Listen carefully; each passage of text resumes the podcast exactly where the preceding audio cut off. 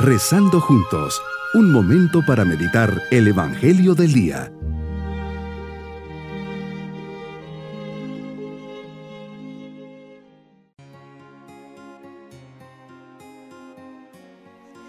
En este día 9 de septiembre, memoria de San Pedro Claver, nos preparamos para nuestra meditación poniendo nuestra vida bajo su intercesión. Pedro Claver nació en Verdún, España, 1580. A partir de 1596 estudió Humanidades y Retórica en la Universidad de Barcelona e ingresó a la Compañía de Jesús en 1602. Siguió su vocación misionera hacia el Nuevo Mundo, impulsado por la voz de un santo, San Alonso Rodríguez, portero del Colegio de los Jesuitas en Montesión, en Palma de Mallorca.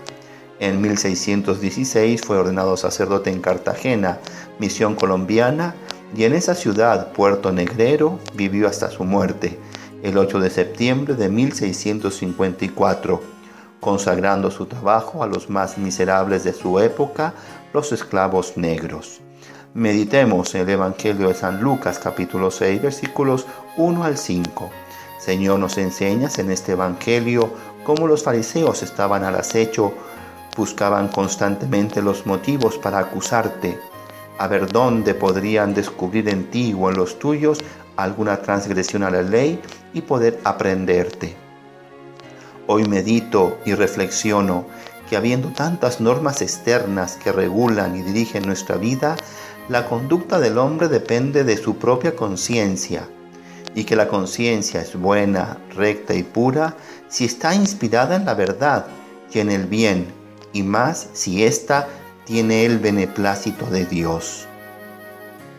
Cuántas dificultades nos ahorraríamos si hiciéramos caso a la propia conciencia, si fuéramos hombres más reflexivos que basaran sus decisiones en la ley que Dios puso en nuestro corazón y en el bien de las personas.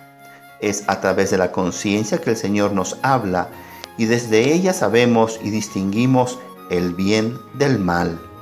Las leyes humanas se pueden equivocar cuando los hombres no contemplan como prioridad la ley de Dios y absolutizan los criterios humanos, que a veces, como hoy nos dice el Evangelio, se manejan con error y falsedad en una ley encerrada en sí misma.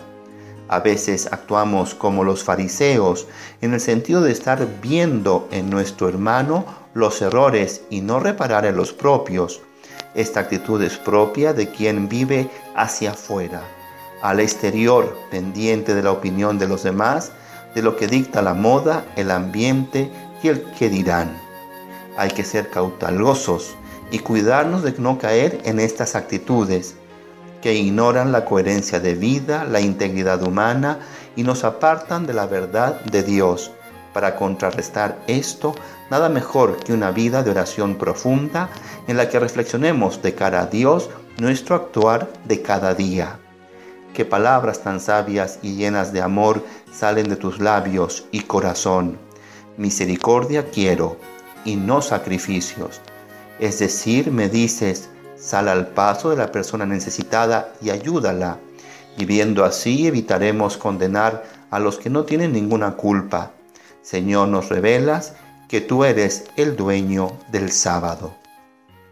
Señor, hoy me esforzaré por encontrar la disposición interna para ser misericordioso con las personas que me encuentre, ya sea en casa, en el trabajo o en la calle a través de la amabilidad y procuraré en algún momento del día experimentar tu perdón, tu misericordia a través de una buena confesión.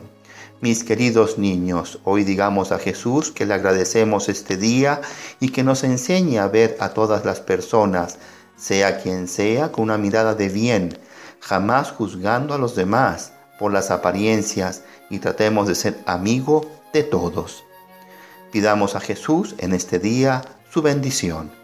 Y la bendición de Dios Todopoderoso, Padre, Hijo y Espíritu Santo, descienda sobre todos nosotros. Bonito día.